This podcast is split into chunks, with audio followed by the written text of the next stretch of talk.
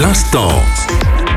L'instant musique. Dans cette troisième partie de l'histoire d'MTV, je vais vous parler des MTV Video Music Awards. En effet, MTV innove de nouveau en introduisant des événements en direct à ses programmes. En 1984, la chaîne crée les MTV Video Music Awards, que l'on appellera plus communément les VMA. Ils ont pour but de récompenser des artistes, des réalisateurs, des concepteurs de costumes, des vidéastes, bref, tout ce petit monde de l'industrie de la musique et de la vidéo. Et pourquoi? Eh bien pour leur contribution à la création de vidéoclips novateurs et mémorables. Parmi les catégories de prix, on retrouve par exemple la meilleure vidéo de l'année, le meilleur artiste, la meilleure vidéo pop ou encore la meilleure vidéo hip-hop. L'événement est regardé par des millions de téléspectateurs à travers le monde et joue un rôle très important dans la culture pop contemporaine.